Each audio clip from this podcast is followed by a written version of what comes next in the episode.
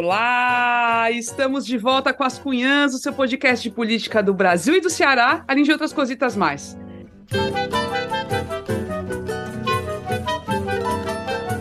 Eu sou Camila Fernandes e, como sempre, estou ao lado de outras duas cunhas jornalistas. A Ebele Rebouças. Oi, Ebele! Oi, minhas cunhazinhas lindas e maravilhosas e maquiadas. Oh, queria só abrir o episódio agradecendo pela repercussão do nosso da nossa entrevista com o Cid. A gente fez episódio extra sobre isso, né? Bombou, destrinchando, analisando o episódio, a entrevista, mas aqui no aberto também aproveito para agradecer, porque foi assim, como disse Camilo, um divisor de águas, né? Muita visibilidade para o nosso nome, para o nosso podcast. E obrigada a todas, todos e todes que compartilharam, recomendaram. Um beijo. Porque é assim que a gente consegue fazer o jornalismo independente circular e alcançar outras esferas, né? Então é pela, pela é por vocês. Pela mídia tradicional também, é, né? Também. Mas pelos, principalmente pelos, pelos curumins, cunhazetes que ouvem e vão falando bem, vão falando bem e pronto. E aí espalha a palavra, né? É maravilhoso demais, gente. Obrigada mesmo. Também aproveito para agradecer. E claro que temos a Inês Aparecida. Oi, Inês! Oi, gostei da expressão espalha a palavra. Achei tão evangélico. É, lógico. É, espalha a palavra, palavra e espalha a verdade, e a verdade vos libertará. Pois então, e é verdade, a ver, aqui a gente fala a verdade.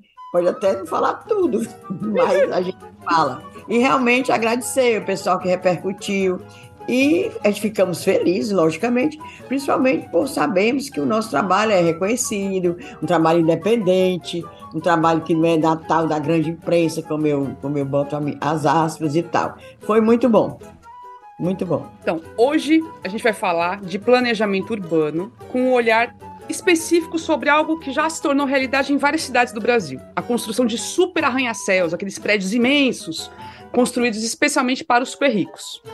É uma discussão importantíssima que voltou à tona depois de uma reportagem do jornal Povo que mostrou que em Fortaleza está liberada a construção de 21 superprédios já, já são 21, com até 50 andares, nas áreas mais nobres da capital.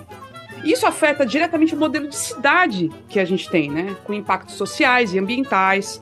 Vamos abordar claramente, né? O caso de Fortaleza, onde a gente vive, mais a discussão vale com certeza para muitas cidades do país. Então, bora falar desse assunto.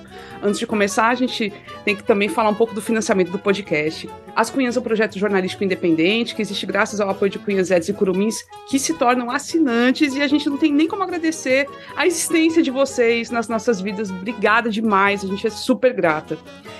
Se você quiser também se tornar um assinante, tem duas maneiras. Pode contribuir para o site apoia.se barra ascunhaspodcast ou fazer um pix para a chave ascunhaspodcast.gmail.com. A contribuição é de qualquer valor mesmo. Mas a partir dos 10 reais por mês você recebe um episódio extra exclusivo e ainda participa da gravação. Como a Ebele lembrou, essa semana a gente fez a gravação do episódio extra sobre a repercussão e os bastidores da entrevista com o Cid Gomes. Então ficou massa demais, bombou e ficou muito massa. E aí, se você quiser receber a gravação, assina que a gente manda, tá certo? E não deixe de seguir a gente nas redes sociais, tá? A gente tá lá no Instagram, no Twitter, no YouTube, com imagens agora, né? Podcast com imagem, tem lá. Então, bora seguir a gente, tá bom? Bora começar.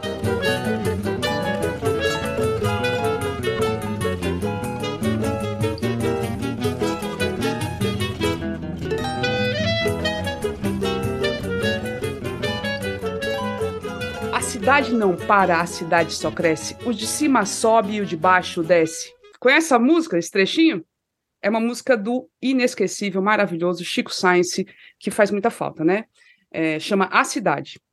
Quando a gente decidiu fazer esse episódio, eu só lembrei dessa música, só veio essa na minha cabeça, ela é dos anos 90, mas segue super atual, ao retratar as desigualdades sociais que se materializam nas, na estrutura das cidades, mas mais especificamente nas habitações, né?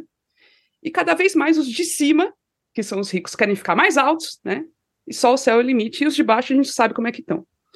Falar disso é falar de política, né? Porque a decisão de liberar ou não esse tipo de habitação, que altera profundamente a cidade, é tratada na esfera política, nas câmaras municipais mais especificamente.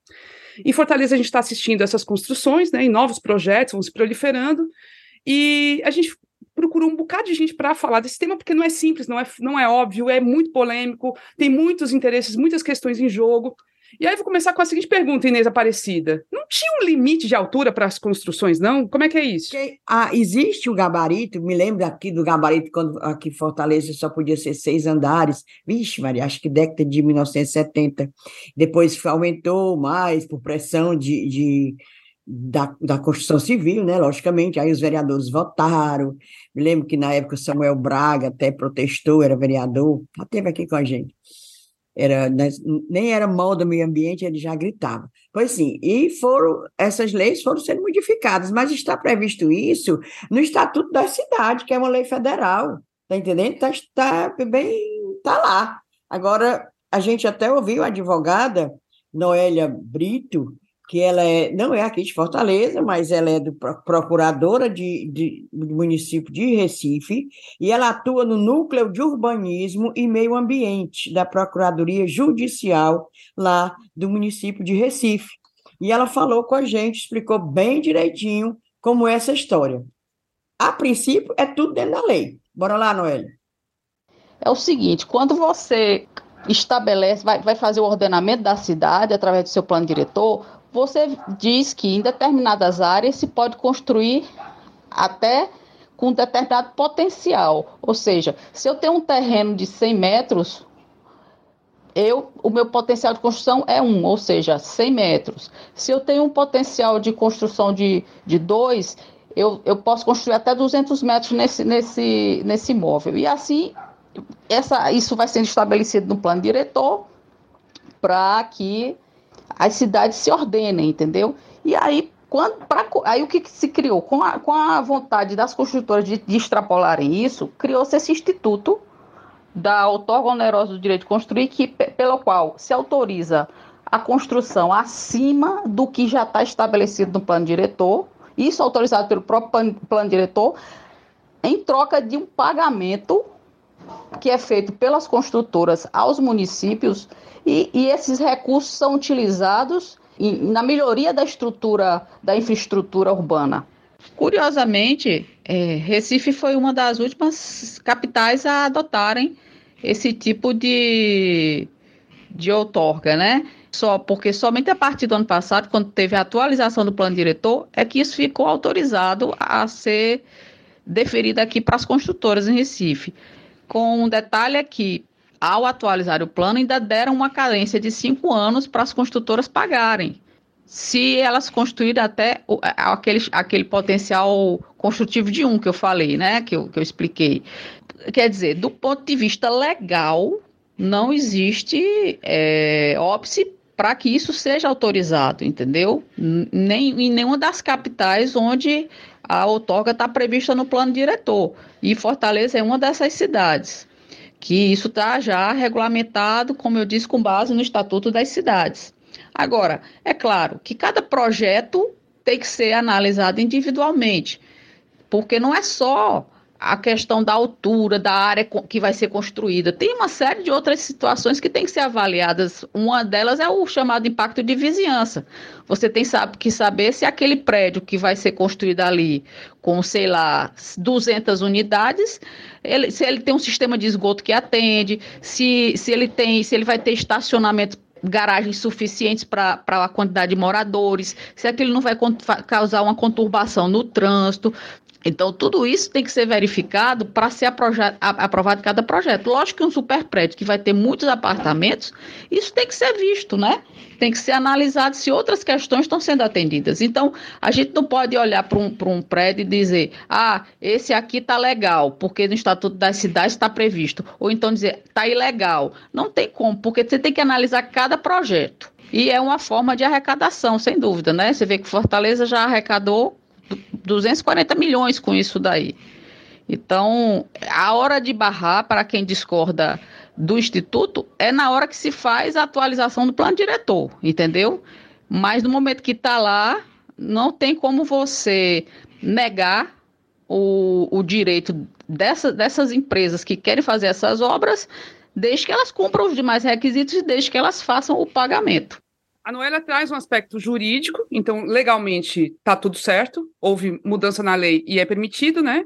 E, houve, e trouxe também o aspecto da, da regulação disso, como não basta pagar, né? Tem todas as outras é, os outros pré-requisitos que as empresas, as empreiteiras têm que, têm que é, o impacto atender, de né? vizinhança, como vizinhança, né, que a Manuela falou, e também ela lembrou, porque aí não está no áudio, foi fora do áudio, ela dizendo que não é só, não são só nas capitais, inclusive ela cita Petrolina, quer dizer, uma cidade de médio porte, né, de Pernambuco, que já fez a mesma coisa.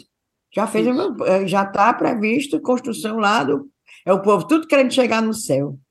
Claramente é uma tendência nacional, né? E uma coisa que eu acho que é, é, de se destacar é que, em sendo tendência, hoje você tem 21 prédios liberados em Fortaleza. Ano que vem você já pode ter 40, no outro seguinte, 60. Então, todo o impacto ele vai aumentando exponencialmente, né?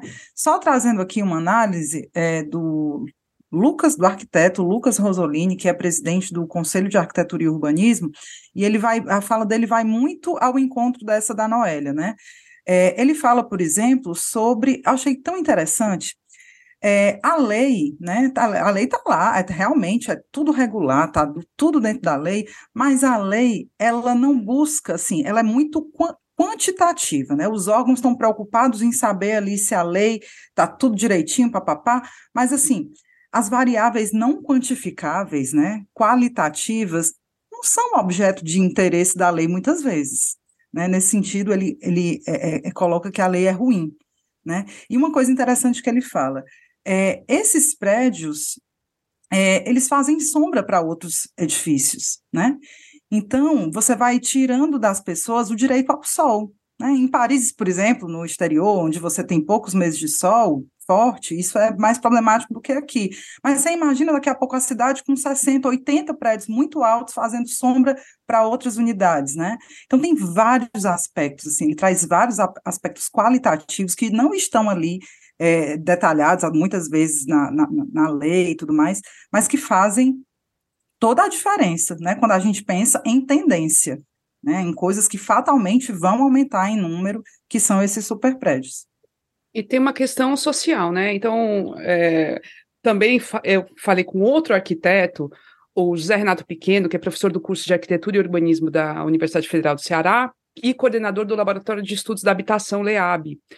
O Renato Pequeno é uma figura, é um pesquisador da área, né? E aí eu joguei para ele o seguinte: é, Fortaleza, antigamente, quando eu cheguei, eu cheguei nos anos 2000 aqui na cidade. Aí, parece, a meta da elite era transformar Fortaleza na, em Miami, né? Sempre tinha essa comparação. Ah, fazia os projetos, obras, tudo para parecer com Miami. E agora, a busca é por virar Dubai. Não sei se todos, todo mundo viu, está é, tá circulando muito uma, um projeto, está aparecendo como, está sendo divulgado como um projeto que está já em discussão avançada, certo? É um projeto de três torres gigantes que seriam construídas ali do lado da beira-mar, né, onde fica hoje o Yacht Club, mais ou menos naquela região. Três torres gigantes, pontudas assim, no modelo bem Dubai mesmo, e uma marina dentro, assim, então, avançando no mar o projeto, fazendo, fechando ali uma marina para aportarem os iates dos ricaços, né? Então. Eu já estou é... vendo o preço do iate, por exemplo, se eu compro menos meia dúzia. Não é? Não é para a gente, né? Depois alugar para. Ou então distribuir entre os familiares.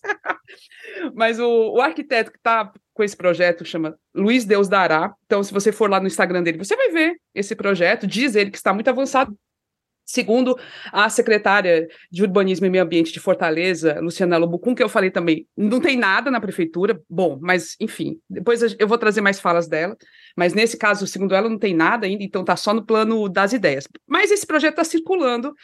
E eles estão querendo coisa... emplacar, né, Camila? Então, Claramente eles vão saltando e assim. E ele bota pessoal... no Instagram dele, como tá. fosse é. também foi um susto. É. São três espigões enormes, parece uns peixes em pé, né? Três peixes em pé, assim.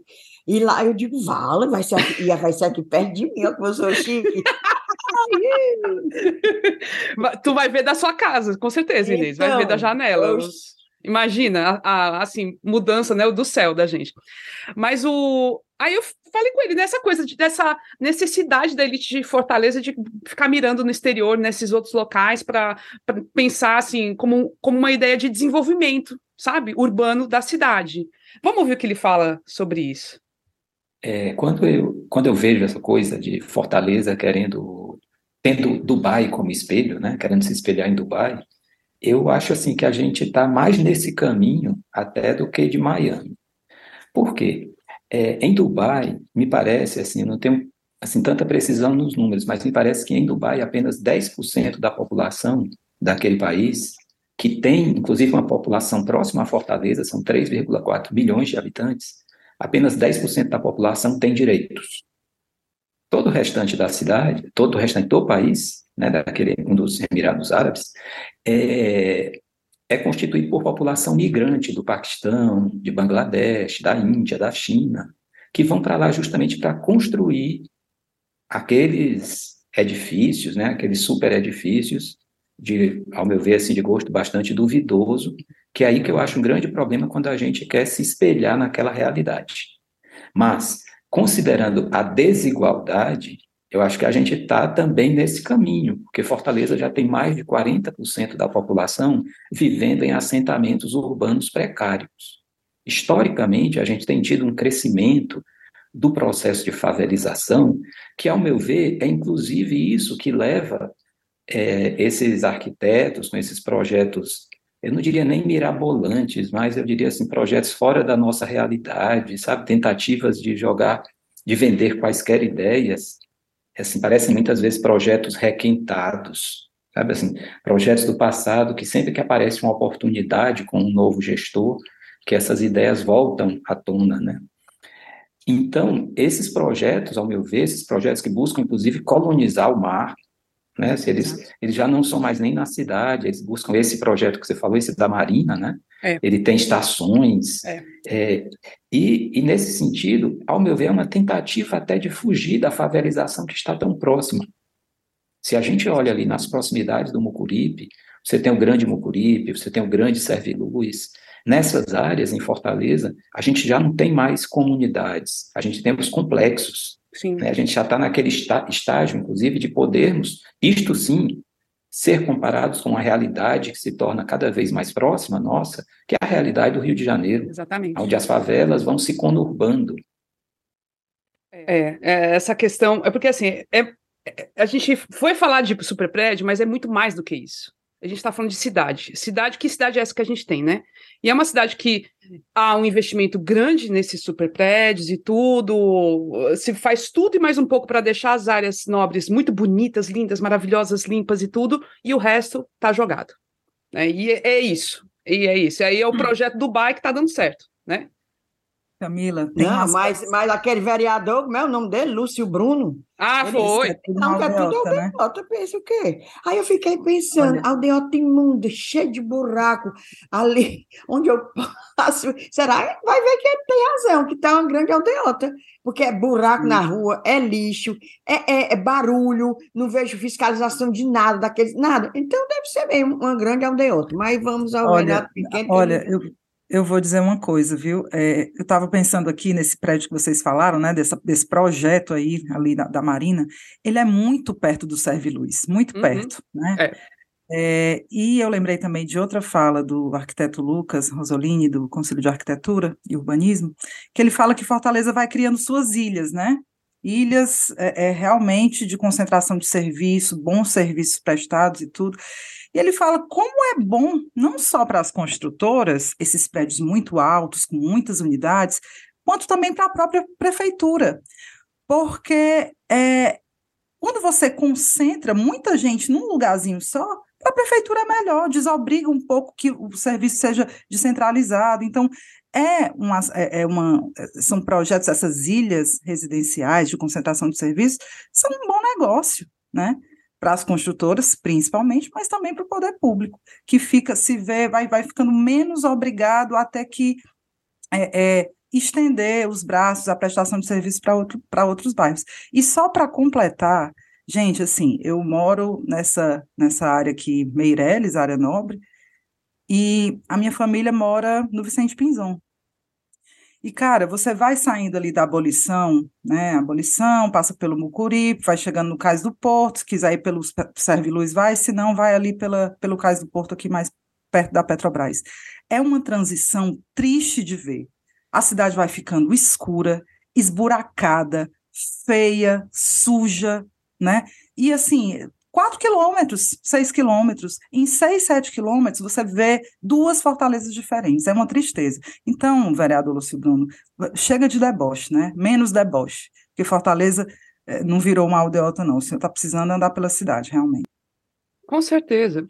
E, o, e aí o, o arquiteto Renato Pequeno, ele lembra também, assim como falou a, a Noélia, que, lógico, então a gente tem essa legislação, plano, plano, diretor, que é norteador do planejamento urbano, e que não deve ser visto só como uma, um instrumento para colocar certas normas, mas é para limitar também esse processo de ampliação da desigualdade, né? Esses processos que reforçam as desigualdades da cidade na busca por uma cidade socialmente mais justa. Só que aí vão sendo criadas brechas na legislação porque justamente quem é que está perto do poder?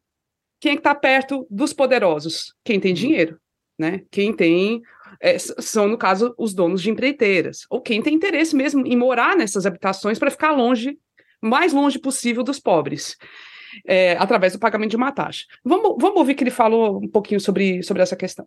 Então, passou-se a ter a opção pelas outorgas onerosas do direito de fazer tudo, porque não é só de construir, é direito de alterar o solo, de ocupar recuo, de construir além do que o gabarito permite. O grande problema, Camila, está no fato de que essas outorgas, elas dizem respeito a apenas uma edificação, ou seja, elas desconsideram o que existe no entorno. Uhum.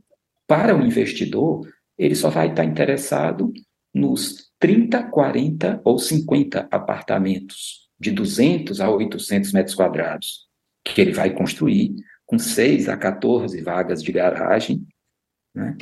Então, quanto desses apartamentos ele vai ter, por quanto ele vai ter que pagar para a construção desse, dessas unidades acima do que a lei permite? Então, ele desconsidera tudo que existe ao redor. Ou seja, a cidade ela vai sendo alvo de intervenções pontuais, tá certo? Assim, microcirúrgicas no mau sentido certo? É como se você estivesse apenas retirando algumas erupções que vão aparecendo no corpo, mas você não considera o que existe por trás de tudo aquilo. Por outro lado, a gente tem na cidade de Fortaleza as chamadas zonas especiais de interesse social, que essas sim não andam para frente. Né? Para essas não há qualquer investimento. Até são elaborados planos, mas nunca são implementados. Eles vão perdendo sentido, eles são feitos rapidamente. Então a gente vê que essa cidade que o planejamento urbano tem viabilizado a sua verticalização, ela vai se tornando uma cidade cada mês, cada vez mais concentrada, desigual. E tem um ponto a mais que eu queria adicionar, que é que tudo isso é legalizado. Pois é, é. Tá certo? Assim, é. Que aí é o problema que a gente vê quando o Estado ele acaba sendo apropriado pelo setor privado. É. Tá certo? As chamadas parcerias público-privadas, antes delas, a gente percebe muitas vezes que existe uma inserção do setor privado no poder público. Sim. Então, as leis são mudar, modificadas ao seu favor, certo? Você redesenha, reformula as leis no sentido de que você deixa de ter determinados deveres e ganha novos direitos. Então, assim, a gente fica vivendo, assim, em termos de planejamento urbano, a gente começa a viver o verdadeiro teatro do absurdo, aonde nisso tudo o planejamento, não é que, não é que falte planejamento, é que, na verdade, o planejamento que está aí ele vem viabilizando esse tipo de empreendimento, esse tipo de sobrelucro que se tem, tá? esse ganho excessivo que se tem, enquanto, por outro lado, a gente tem assim um, um enorme cinturão de miséria na cidade. A gente tem uma cidade fragmentada a partir de mais de 850 assentamentos urbanos precários. Né? Assim, é uma situação, Camila, em Fortaleza, eu sempre lembro desse, desse, dessa imagem. Você imaginar um Fusca, e daquele Fusca, duas pessoas moram em assentamento precário. Na cidade de Fortaleza, a cada cinco pessoas, duas moram em um assentamento precário, provavelmente numa favela. É isso. O professor Renato Pequeno deu essa entrevista para a gente. Eu quero agradecer novamente a disponibilidade. Muitíssimo obrigada. É, é, porque, assim, é, tem essa visão, como falou a Ebele, é muito focada nesses, nessa, nessas ilhas que aí, beleza, ali dentro tá tudo resolvido. E o resto, pronto. Não importa o resto. Camila, ouvindo a, a, a, o depoimento, né, os comentários, a fala do professor Renato, aí é muita coisa para refletir. De cada cinco pessoas, duas moram pessimamente mal. Isso. Né? E é. ninguém, ninguém percebe, a maioria do povo, percebemos nós, aqueles grupos que estudam, jornalistas, alguns, né? Porque tem uns que estão nem aí. É, oh, falando dos colegas. É porque tem, né? Aí a, a, a gente fica 40%, outros é uns percentuais assim absurdos que ele diz. Quantos assentamentos serviu? 800 e tanto. Aí não, aí a pessoa só circula por aqui, né? Como eu dizia, só vem da, da Barão de Estudo para cá, para cá para o lado leste, aí pronto. Não, não conheço Fortaleza, mas é, é para se pensar. Adorei a, a, a, a fala do, professor Renato Pequeno. Muito bacana. E também aí ainda tem, a gente ouviu o Gabriel, né? O vereador Gabriel, biologia. Pois é, né, Inês? Porque eu, a gente foi atrás também de outras figuras, então não só arquitetos, né? Então, a Abel ouviu um arquiteto, eu ouvi, eu ouvi outro, e fomos atrás de pessoas que estão participando dessas discussões, inclusive porque o plano diretor está sendo revisto neste momento, ele tem que ser revisto a cada 10 anos, e ele está em revisão. E uma das pessoas que estão aí batalhando e, e, tem preocupação em relação a essa questão é o vereador Gabriel Biologia, do PSOL, que é vereador de Fortaleza, e muito focado, em geral, no meio ambiente. Mas o meio ambiente é. sozinho não é nada, né? É, é, são as pessoas também, né? Então ele pois aborda é. dois, esses dois aspectos. Perguntei para ele, assim, os outros impactos, né? Os impactos, os, quais seriam os problemas ambientais advindos desse, desses super prédios, desses, desse novo ordenamento da cidade. É, aí ele comentou os aspectos socioambientais que devem ser levados em conta na hora de liberar essas construções, né? Não é só. Ah, aí ele falou muito bem, o Gabriel fala muito bem, né? Quando a gente fala sobre grandes prédios no litoral, antes de tudo é importante lembrar que o litoral é uma faixa reduzida, portanto limitada a ser ocupada ou não por populações e que tradicionalmente essa faixa foi ocupada por moradores, comunidades tradicionais, pescadores, roladores, marchantes de peixes, vendedores de coco, barraqueiros, comerciantes de turismo de base comunitária e por aí vai. E quando a especulação imobiliária chega, os primeiros impactos de imediato são sociais, de retirar essas populações isso parece uma realidade até talvez distante quando a gente pensa em Fortaleza, mas não é. Fortaleza ainda tem áreas né, remanescentes de populações de comunidades tradicionais pesqueiras do nosso Ceará.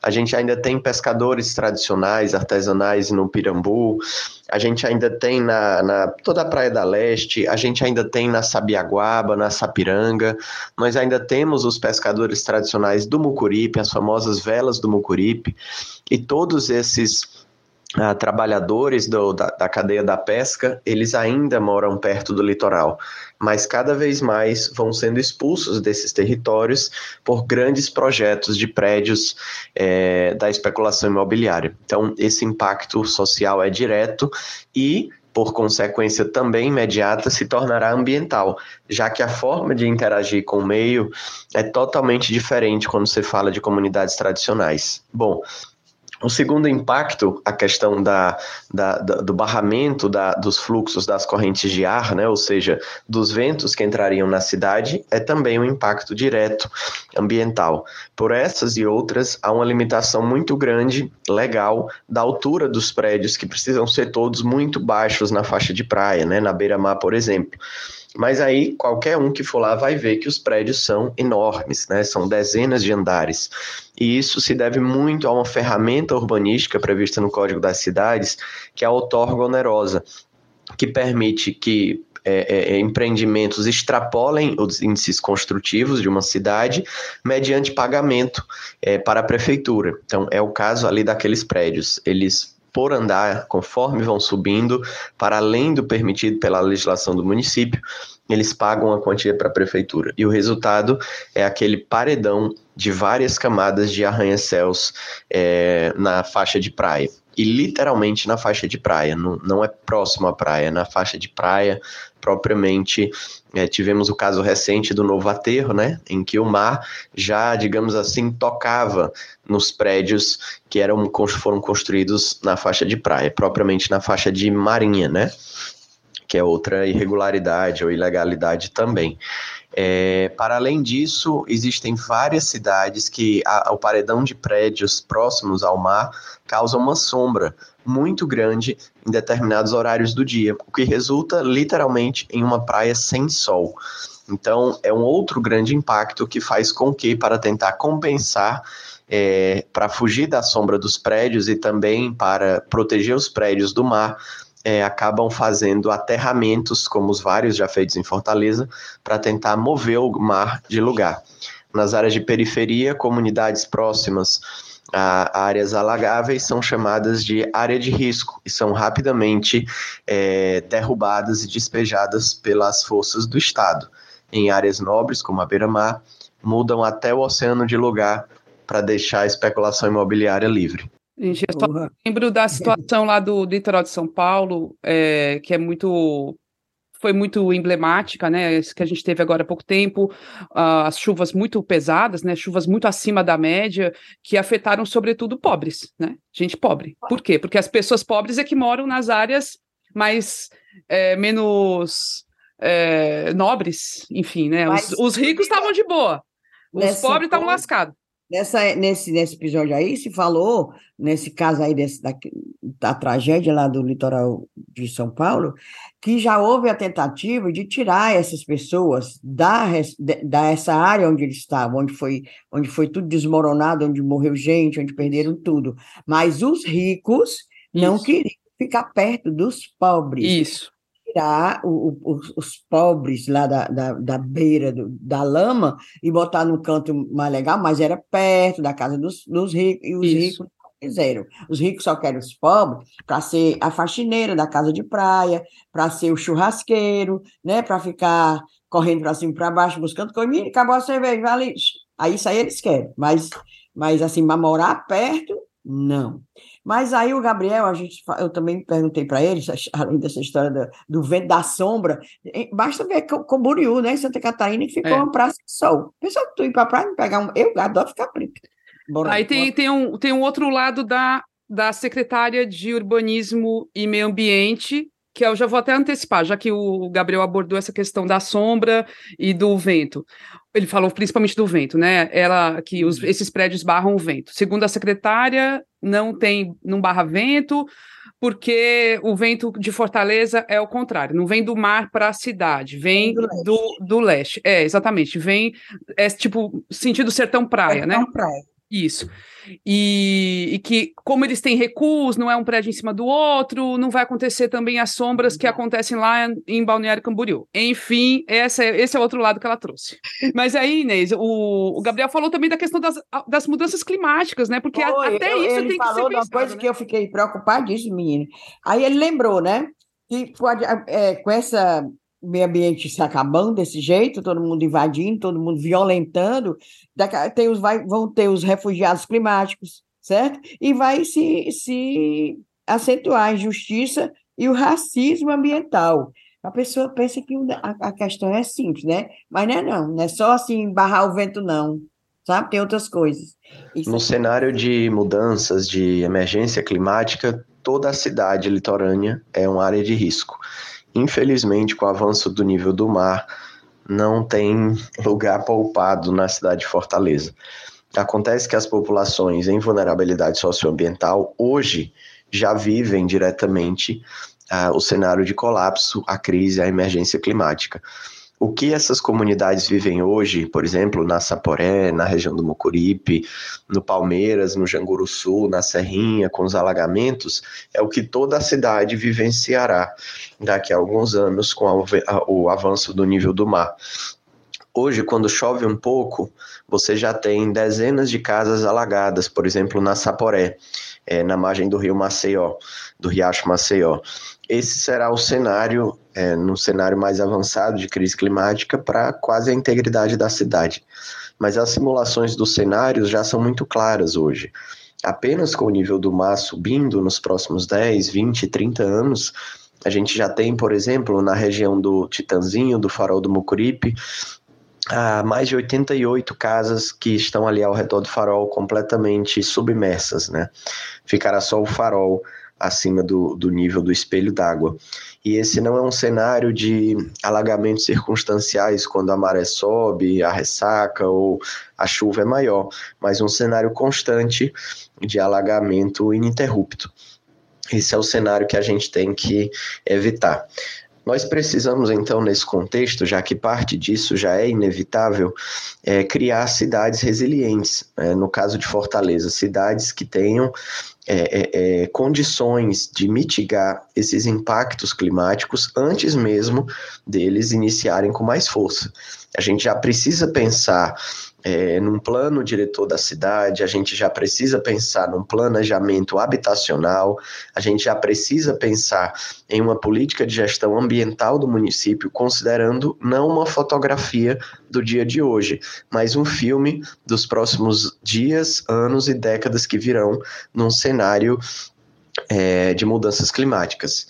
É, isso precisa estar no planejamento objetivo da cidade de Fortaleza, isso precisa estar nas políticas de segurança social, isso precisa estar é, na, na forma como as diversas gestões irão tratar as áreas mais vulneráveis e de menor IDH da cidade, já que a gente sabe que, junto com mudanças climáticas, aflora e se evidencia um cenário de injustiça e de racismo ambiental e climático. É coisa demais, minha Nossa Senhora. É muito complexo, né? E aí a gente, assim, a sensação que dá é que esse planejamento todo, que é muito necessário, está sendo muito precário, né? Não está rolando da forma como deveria, né? Essa é a impressão. E são muitos interesses, né? São muitos interesses. Pois é, porque o é, é aquela situação. Para o cara rico, ele quer Tá, ele vai estar tá seguro no prédiozão dele de 50 andares, certo? Vai estar tá de boas, mesmo é, se tiver um alagamento ali, não, aí ele vai de helicóptero, porque vai ter heliponto, né? No, no helicóptero. No... Eu tô tentando pensar não como pobre, certo? Outro dia a Evelyn falou assim: essa tua cabeça de pobre. Tô tentando, porque assim, são que, sei lá, seis, de 6 a 14 vagas de garagem num prédio desses, para cada apartamento, para cada unidade. Beleza. Então o cara pode ter os 14 carros dele, mas se tiver alagado, ele não vai sair na rua. Agora, ele pode sair de helicóptero, que ele vai ter como bancar, com certeza, sem problema, né? Então, assim, para ele tanto faz o resto. Dane-se, não importa. E enquanto isso, a cidade não, não se prepara, né? Não tem uma discussão mais avançada em relação a, a esses problemas que estão chegando e que a gente já está vendo acontecer aqui do nosso lado. Camila, assim, é, é, alguém vai dizer que a gente é reacionária, né? Conservadora, porque, enfim. Comunista! Hum. já teve prédio só de três andares, aí depois teve de dez e ninguém morreu e papapá.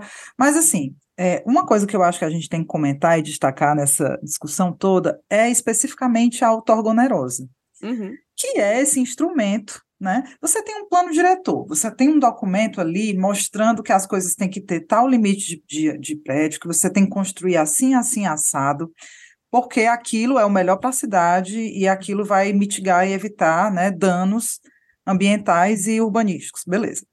Aí você bota um negócio na lei que diz, não, mas se quiser desrespeitar, tem nada não. não basta você pagar. Paga. Não é isso? Basta desrespeito, pagar. basta pagar.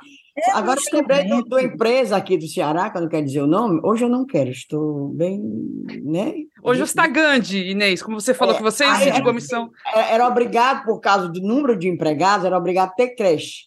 Mas a multa era tão pouca que, a, que, o proprietário, o dono da empresa, dizia assim: eu prefiro pagar a multa do que, do que instalar uma creche. Ou seja, pagava, é, infringia a lei, mas pagava, porque tinha como pagar e tinha como fugir da lei pagando. Entendeu? É, é um instrumento Não, legal.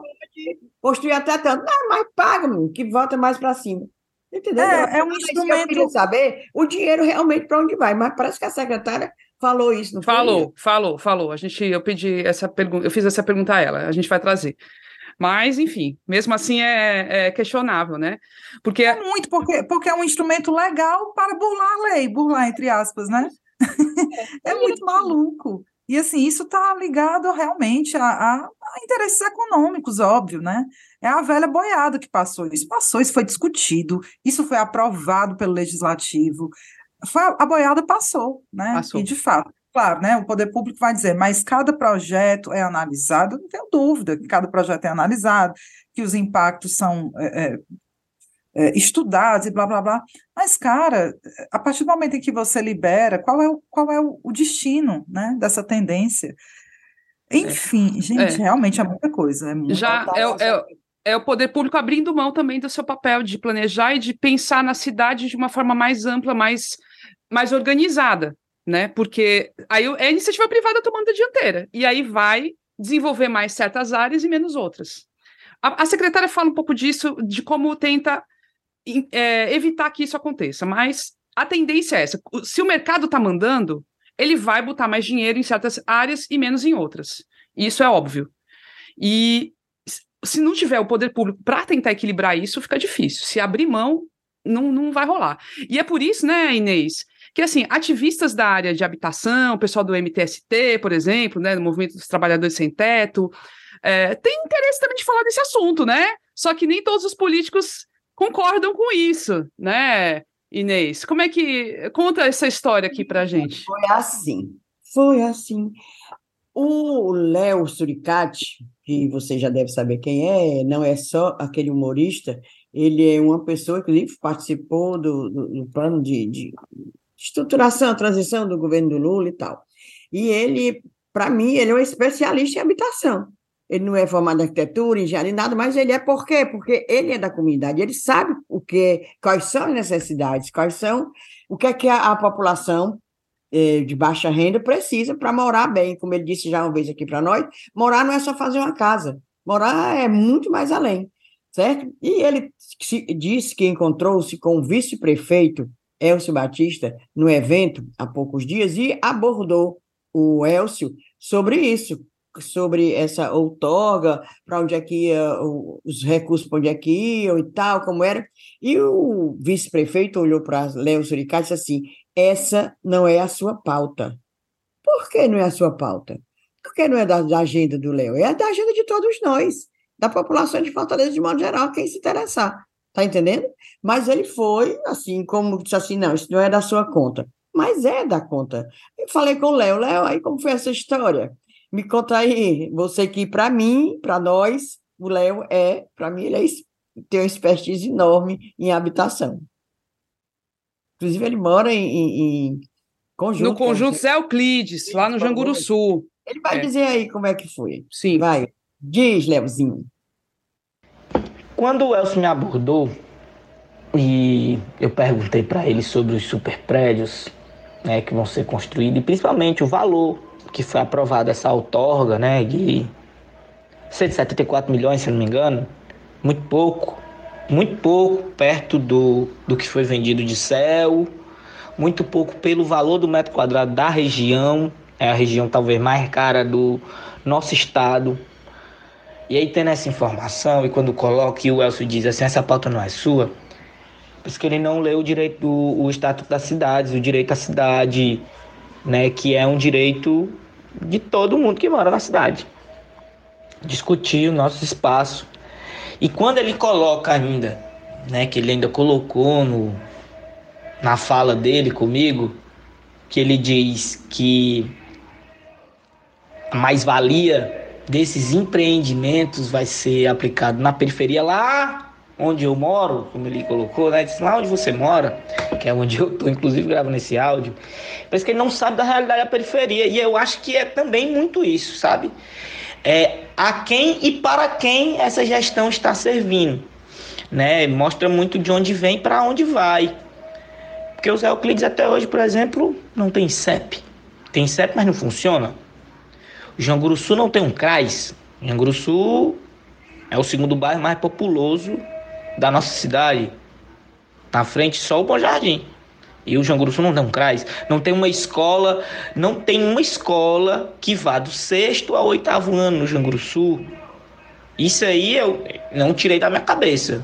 A gente estava no lançamento da Agenda Cidades da Unicef, lá no Cuca do Janguru Sul, que está a presença do prefeito Sarto, estava lá, e na agenda proposta pela Unicef, foi colocado algumas questões do bairro. Um era que não tinha CRAS, o outro é que não tinha uma pesquisa fundamentada no bairro para saber quem mora aqui de fato, quem não mora, que a pesquisa está defasada.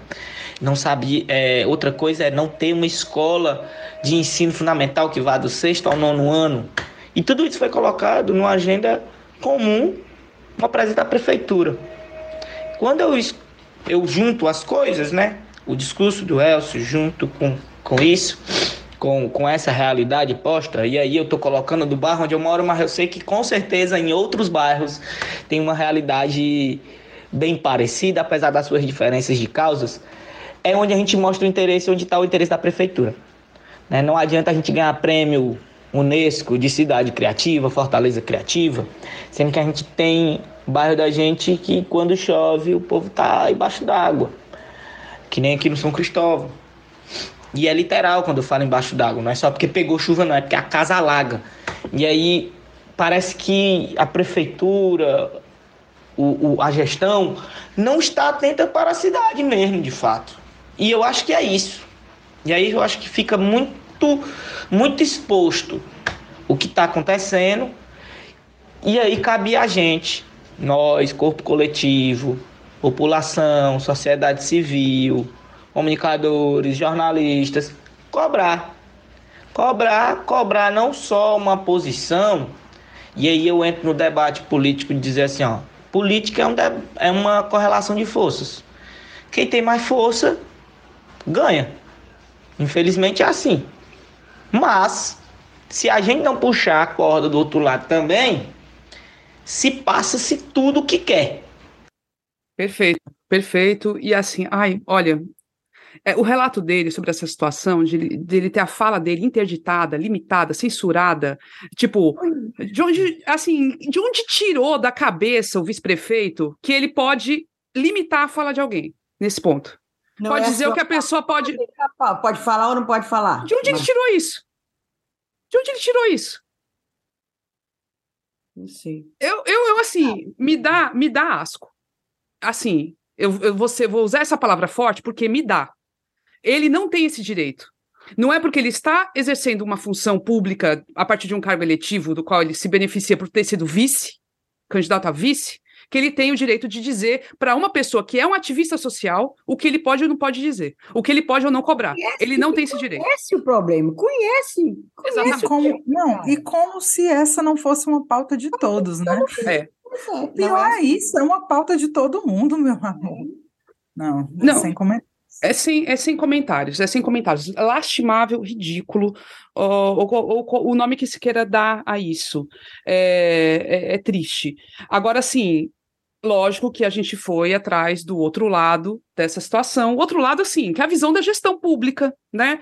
Porque é importante, a gente é, é, um, é realmente um debate muito complexo.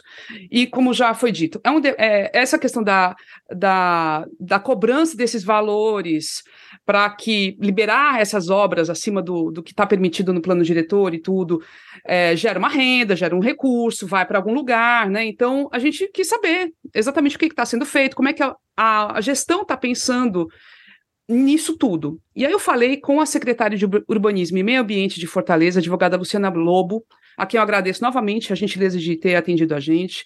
Foi muito solista, muito obrigada mesmo.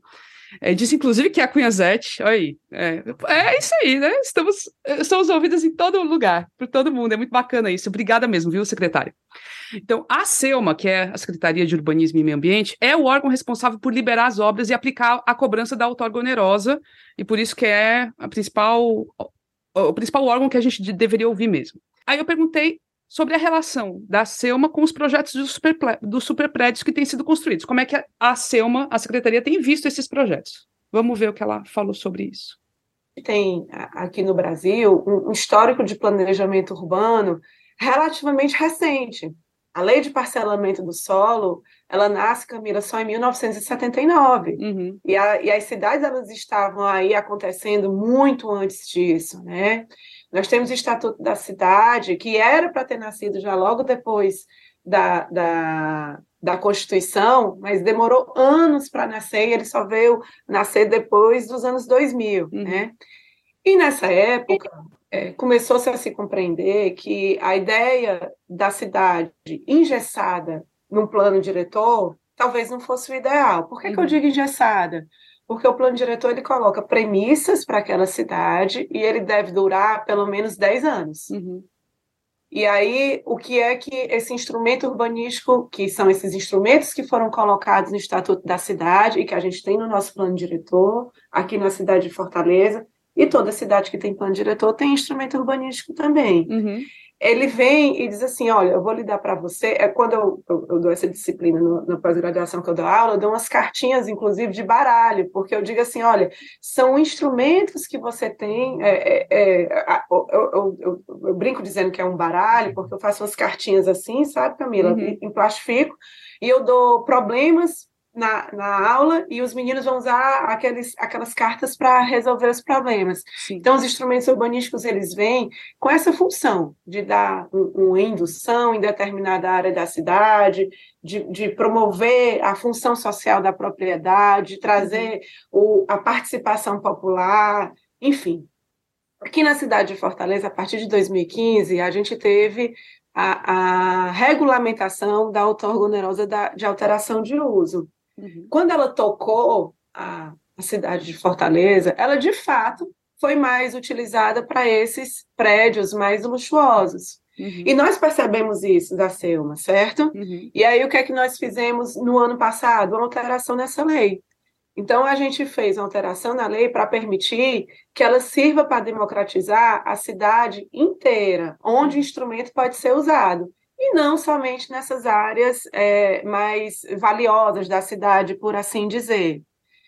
Para você ter ideia, Camila, a gente é, teve uma visão que em determinadas áreas da cidade em que há é, uma previsão de infraestrutura e corredor de transporte, a gente está construindo uma redução no valor dessa outorga de até 90%. Uhum. Então, a gente está dizendo assim, venham para cá, venham para essa área da cidade que é aqui que a gente quer adensar.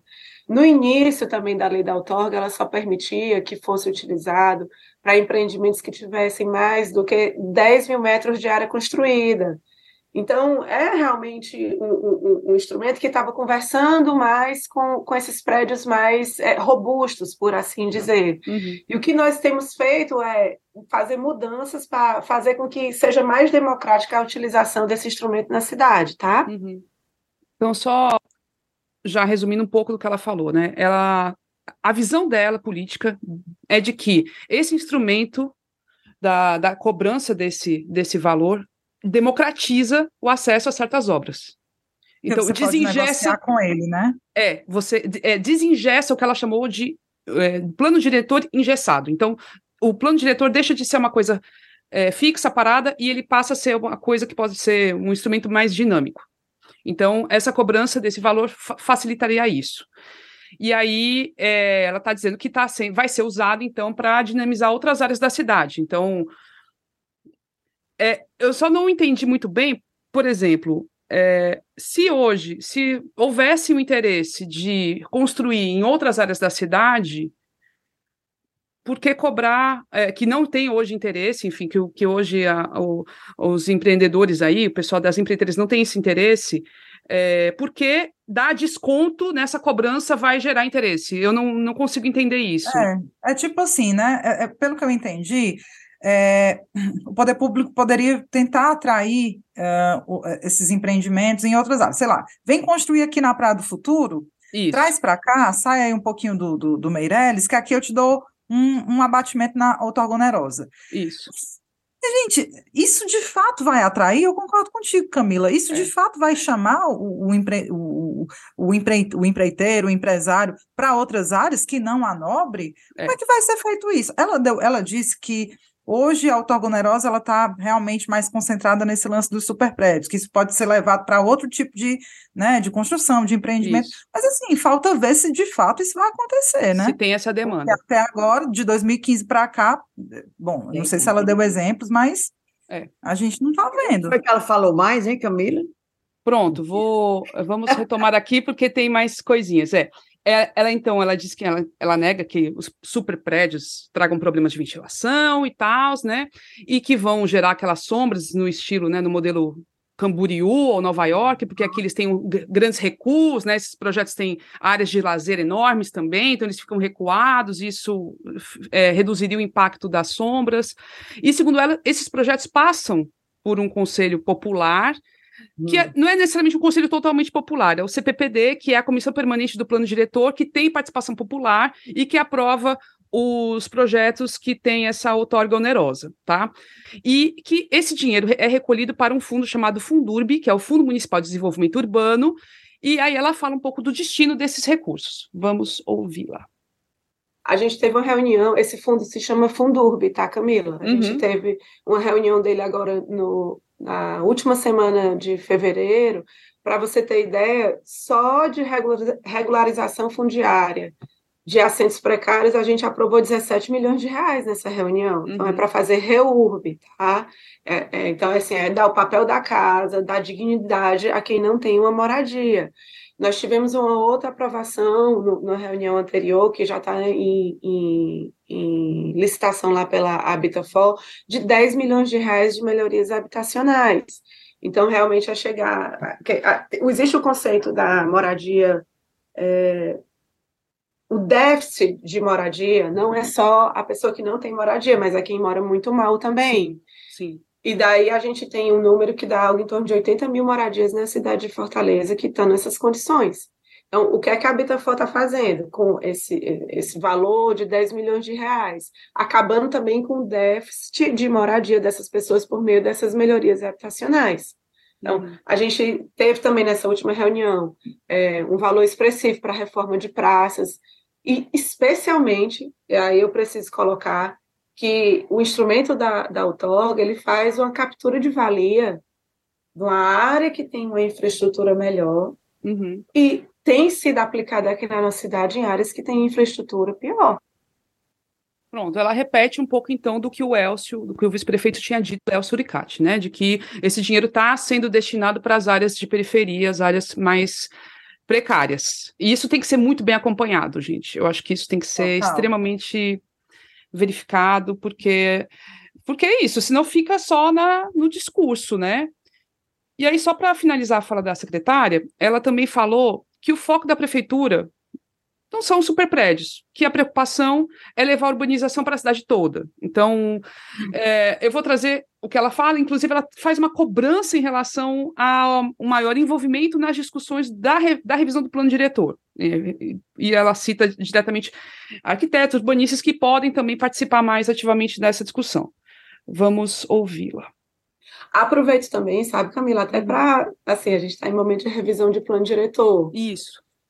E, e uma coisa que a gente conversa muito lá na secretaria é como é que a gente vai melhorar é, a habitação de interesse popular. Hum. Como é que a gente vai trazer essas pessoas que estão hoje em dia sendo alocadas mais longe da cidade para mais perto da, do centro da cidade, do centro produtivo, para que elas possam se deslocar menos. Uhum. E é incrível como eu não vejo, pelo menos eu não percebo essa, é, essa, essa pulsão dessa discussão é, é, nas rodas, né, aí do, uhum. dos urbanistas, assim, a gente tem modelo de implantação de Minha Casa Minha Vida que colocaram 500 ou mil unidades habitacionais que não tinha nada ao redor. Uhum. Então, é, é, é, isso que a gente não quer que aconteça mais. Então, como é que a gente é, é, a gente gasta nossa energia, que eu, eu quero te dizer, uhum. não é pensando nessa questão de prédio alto, sabe?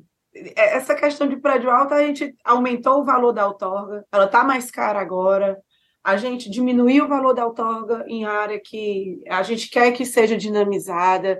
A gente colocou para o pessoal pagar agora tudo com dinheiro, não poder fazer obra. Então, assim, isso, isso é uma pauta que, sabe, e, e, e espanta a gente, a gente não vê a, a inclusive, assim, arquitetos e urbanistas, que a gente compreende que tem um, um, maior alinhamento com essa pauta de, de habitação de interesse popular, de melhoria de moradia, ao invés de estar se comungando conosco e trazendo ideias e, e nos ajudando a resolver esse problema, estão gastando as baterias e as energias falando mal de prédios altos.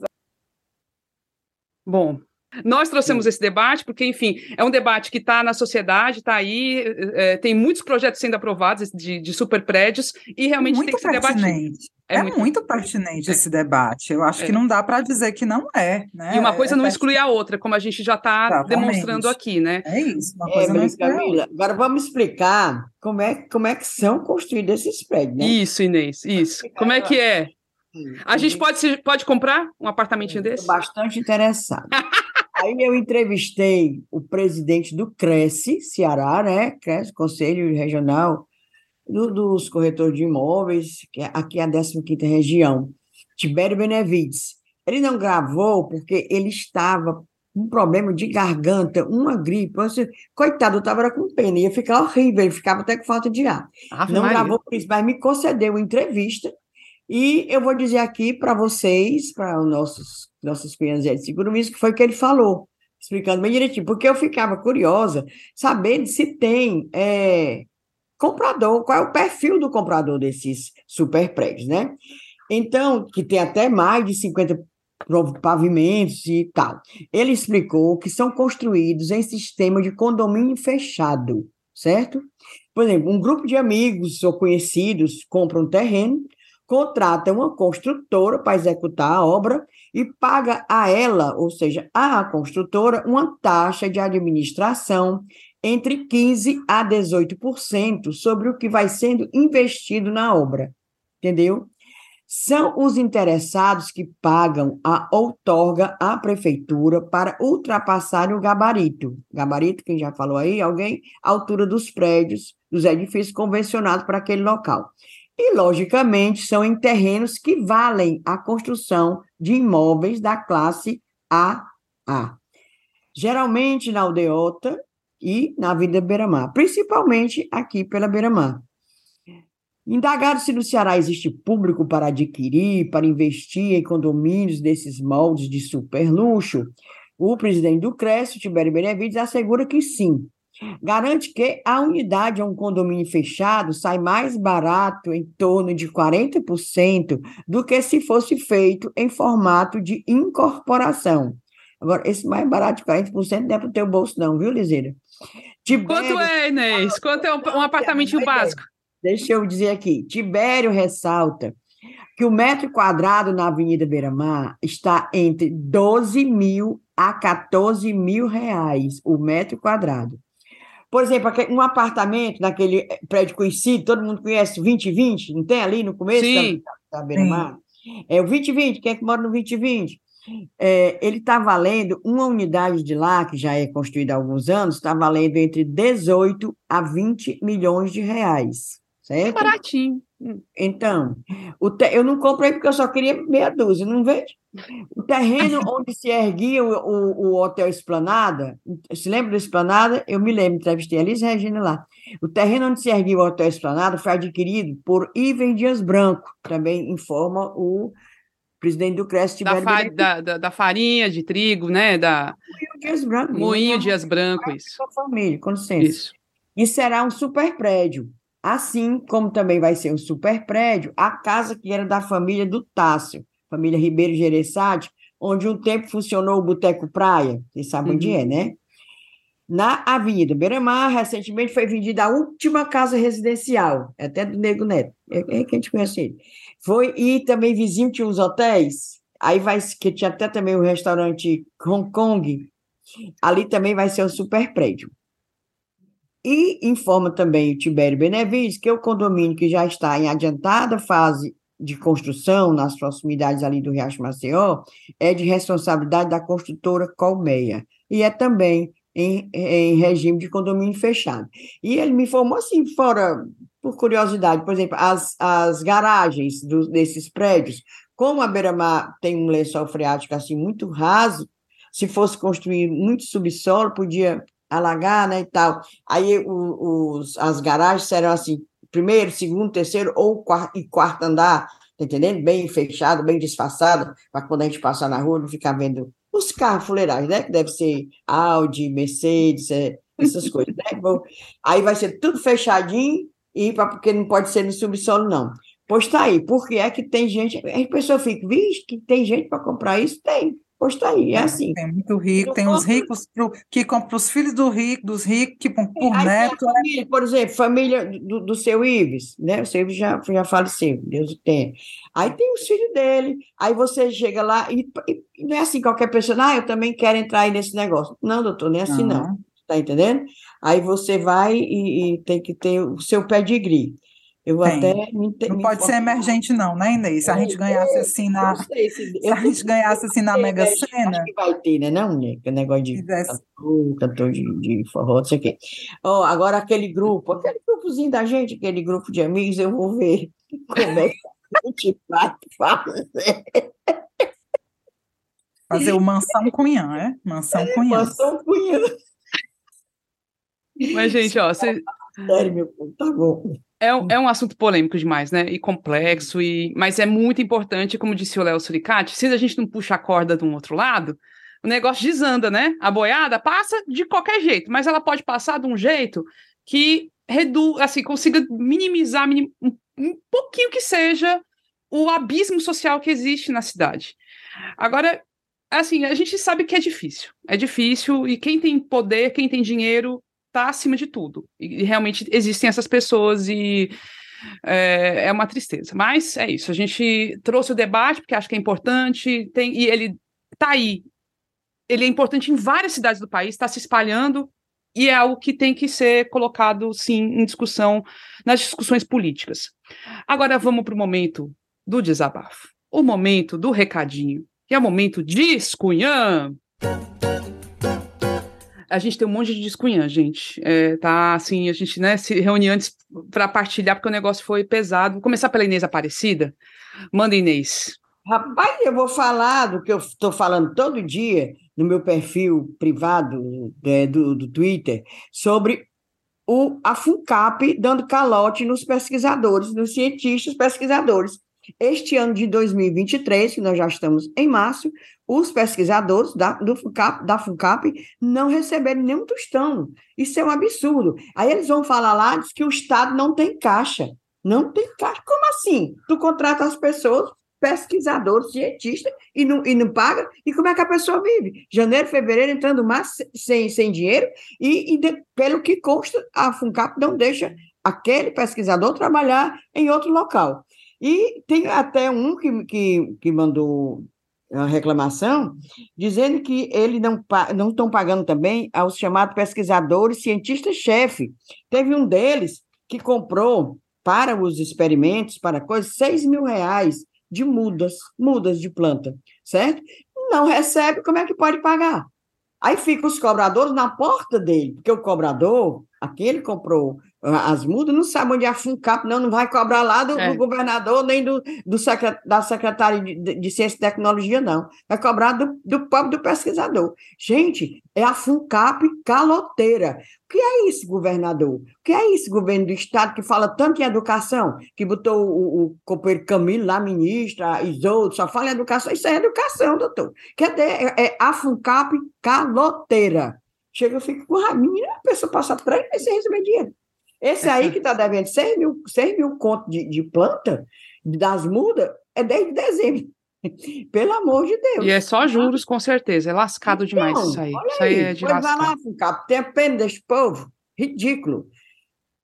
E o outro meu disco é muito triste, eu muito triste, é sobre a morte da vereadora, médica Yane Bruna, de Juazeiro, que me fez pensar o seguinte: uma pessoa Yane Brena, viu, Inês? Só Yane Brena, desculpa. Brena. Yane Brena, é, que me fez pensar o seguinte: ela, jovem, bem de vida, médica, vereadora, presidente de uma casa legislativa municipal, e se submetia a. a olha, para a gente ver a dificuldade que ela teve de se libertar do relacionamento abusivo. Ou seja, o que a gente pensa que ela tinha, tinha apoio, teria apoio, né? Se ela denunciasse, teria apoio, inclusive, talvez até dos colegas dela de, de, de, de Câmara de Vereadores, da família, do irmão, ela tem um irmão deputado federal, que é o Yuri Padedão, e se submetia, era subjugada nesse relacionamento abusivo. Tá entendendo? Ela, agora, você imagina uma mulher que tem, não tem apoio, não tem, não tem como sobreviver, não tem como se manter, ela tinha tudo isso e vivia nesse relacionamento abusivo. Há questionamentos, por exemplo, ah, ela sabia que o namorado já teve até foi como é indiciado por porte legal de arma, né, e tal. Tudo bem, sabe-se tudo isso, ela é, é do partido que também cultiva isso, que é o PL, que é contra, contra feminista e tal, basta a gente ver as posições das, das mulheres do PL, Silvana, mas tirando tudo isso, não tem nada a ver, falando aqui da dificuldade das mulheres saírem, se livrarem do relacionamento abusivo, é um absurdo isso. Não adianta a maravilha Lei Maria da Penha. E cadê a infraestrutura? Tem um exemplo de uma, de uma amiga é. que precisou de dar parte de uma pessoa que a perseguia. Ela disse que o que percorreu, e é uma pessoa de, assim, de universidade, é, com um grau de, de universidade, né, terceiro grau. É, com graduação, superior, sim, curso superior. Tá, tá. E era perambulando das delegacias, um recebe, era recebido com cara de, assim, de aquelas caras de deboche pelos, pelos machos, principalmente quando era é, o servidor da secretaria da delegacia, era um homem, Tá entendendo? Precisou ir com advogado, dizer que era de, da, da, tal instituição, para poder ter, ter acesso, para poder conseguir. E assim mesmo ainda passou um mês o cara para poder receber a notificação que tinha que andar com tornozeleira eletrônica para não chegar perto dela. Aquela de 300 metros longe, não podia chegar perto. Uma pessoa que tinha condição. Aí tu imagina a pessoa que não tem condição. Essa menina tinha condição todas as que a gente acha, vendo aqui de fora, ela tinha todas as condições para se livrar de um macho abusivo desse. Está entendendo? E não tem. É isso que eu queria falar, para ver como é profundo, como é muito amplo essa questão da violência contra nós, as mulheres. Perfeito, Inês, perfeito. Não tenho nada a acrescentar, eu acho que é, é por aí mesmo. E lamentável, e assim, só complementando que é de fato a principal linha de investigação da morte da da, da vereadora é essa, né, de feminicídio e depois suicídio. Um cara tão covarde que aparentemente assim, né, ele aí se matou para não ter que responder a nada, né? É terrível, terrível. E tu, Ebele Rebouças, diz Cunhã. Mulher, depois desse baixo astral aí, dessa história desse Discunhã, tentar trazer aqui um assunto que a gente não sabe se chora, se ri, se manga, que foi o caso o caso, né, denunciado aí pela, pela reportagem do Estadão semana passada, das joias do Jair, né?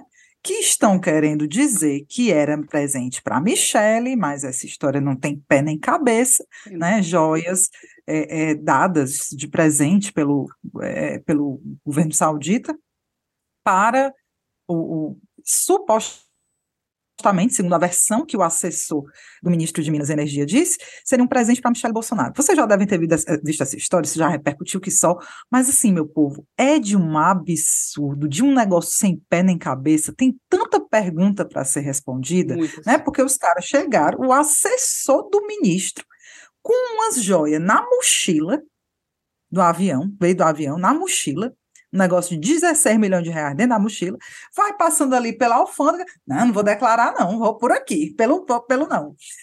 Vai para lá, o governo passa não sei quanto tempo tentando reaver essas joias de forma irregular, porque tem um protocolo que a Receita Federal manda seguir. Presente é para ser assim, assim, assado, valor tal, ter que ser declarado, papapá. O governo em nenhum momento quis ir pelo caminho legal e regular da coisa. Estava tentando, até as vésperas do, do, do Bolsonaro viajar para os Estados Unidos, estava tentando tirar essas joias, esses brincos de todo jeito de lá e não conseguiram. O destaque aqui é só, realmente, assim, merece aplausos, retirada de chapéu, o povo da Receita. Que galera porra, meu irmão, meu povo, assim, merecem se garantiram, se garantiram. se garantiram demais. Pressão, né, para devolverem essas joias. E as bichas estão lá, preendidas. Gente, essa história é muito cabeluda, pelo amor de Deus. Oh, mas ainda tem um pouquinho de outro, tem mais um adendo. Tem um recibo que mostra que outro pacote de joias foi enviado pelos sauditas a Bolsonaro e foi entregue à presidência. Tem abotoadura, tem caneta, tem relógio. É, isso aí está na é. cara que é propina, aquela história, Mas esse... que ele aprovou, não sei o que, papapá. Pois é, é. exatamente. Esse presente. Agora, mas... Esse presente foi na época né, em que o governo vendeu uma refinaria lá para o governo de saúde, o governo brasileiro vendeu uma refinaria, aí eles dão um presentezinho para a dona Michelle de 16 é, milhões. Ah, hum. gente, me é, É aquela coisa, tá com cheiro de propina, tá com cara de propina, é. e, e a galera passando pano ainda, os bolsonaristas assim, não, não sei o quê. Ah, claro, né? pois é, ah, mas esse outro pacote não foi interceptado pela Receita, é, viu? É, teve um que passou. Que inclui relógio, caneta, abotoadura, o anel e o, e o tipo do rosário, olha o rosário, todos é, daqueles diamantes Chopard. Aham. Aham. Esse daí veio numa bagagem dos integrantes da comitiva e não foi interceptado pela Receita. E, e, e, o Jair gosta de joias, né? Na época da separação da outra ex dele, da, Ana, Ana Cristina, ela uhum. fez até um BO, um boletim de ocorrência reclamando. Joia. Isso, é. que eles tinham joias num cofre, aí ela foi buscar. Quando chegou, estava vazio. E ela já estava metida com ele. Ela foi uma das é, primeiras, pioneiras ali no esquema rachadinha, né? Então ela ficou, durante o casamento com ele, anos, ela era a gerente do esquema rachadinha, como bem, foi muito bem apurado pela Juliana Dalpiva, em, tanto em podcast como em livro, tá tudo aí para quem quiser acessar, tem essas livro, apurações todas. Conta tudo dia, Negócios do Jair. Isso, é, o livro é, é fabuloso. Aí eu vou falar, o meu discunhã é sobre outra outro modelo que o Ceará parece que está copiando, o modelo da segurança pública do Rio de Janeiro, olha que legal. Agora virou comum a PM aqui do Ceará pegar o um helicóptero e ficar sobrevoando áreas de periferia com o policial, os policiais portando, segurando metralhadoras em direção à, à população, aos habitantes das periferias. Aí surgiu esses dias um vídeo que foi inclusive lá no Conjunto Zé Euclides, no Janguru Sul, onde o Léo Suricati mora. E a galera denunciando isso, que é todo dia, praticamente, ficam circulando com metralhadoras.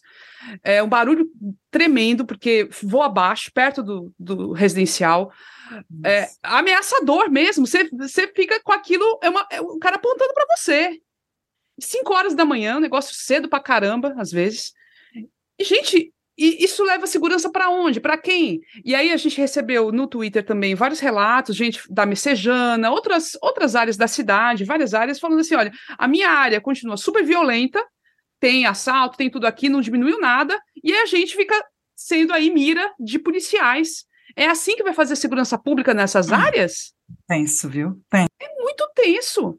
Aí você vai caminhar aqui na Beira-Mar, voltando a falar de Beira-Mar, tem dia que botam três carros daqueles grandes, né, da polícia circulando na beira-mar. Três carros de polícia, cheio de policiais dentro. Eles vão os dois da frente e vão atrás ainda. E nessas áreas é, é de helicóptero apontando arma para as pessoas. Gente, olha, o governador é humano de Freitas, do PT, Partido dos Trabalhadores. Eu perguntei para ele sobre isso, sobre essa bolsonarização da polícia, sobre esse estilo da polícia do Ceará, que mesmo sob o governo do PT é super violenta com os mais pobres e pretos, principalmente. Aí ele, não, a gente vai fazer uma polícia cidadã, não sei o quê. Cadê?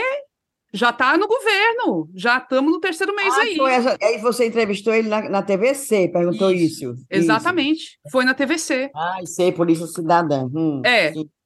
Então, assim, comece a mudar isso o quanto antes, porque é terrível, isso é ridículo, isso é um absurdo, isso é desumano, assim, não tem nem palavras, certo? Eu acho que é o mínimo que a gente pode, que, que a gente tem que cobrar é uma revisão nessa medida, nessa postura absurda e ridícula.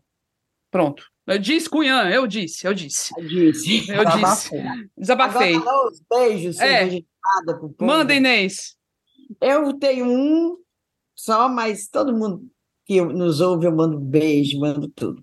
Mas esse especialmente para o jornalista Elistênio Alves, Elistênio Alves, da Sertão TV, lá de Quixeramobim, do Grupo de Comunicação Campo Maior, que ele ajudou a gente na entrevista, ele que, que intermediou a entrevista com Manuela Dávila, ex-candidata a vice-presidente, que esteve lá no evento em Quixeramobim.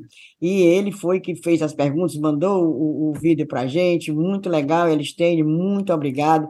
Também ele divulgou na, na, na emissora a, o episódio da entrevista do Cid, dando os devidos créditos, chamando a gente, as meninas, me senti assim muito feliz, né? As meninas, as meninas, votou, elogiou e tal. Então, meu, meu beijo, meu abraço, cerveja gelada, viu, Elistênio, para você, bem geladinha, que você escolher, para Elistênio Alves, do Sertão TV.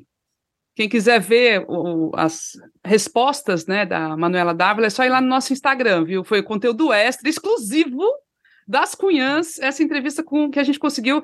E eu quero agradecer ao Elistênio e a Viviane Lima, que é também jornalista, que nos ajudou nesse processo. Estão lá produzindo aí um evento maravilhoso até a semana que vem é, sobre o Antônio Conselheiro na casa de Antônio Conselheiro, uma, assim, tem uma programação imensa.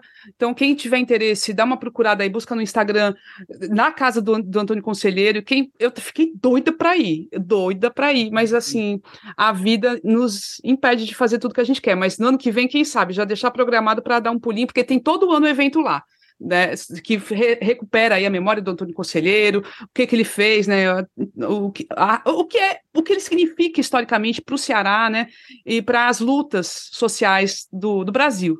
Então é bem bacana mesmo.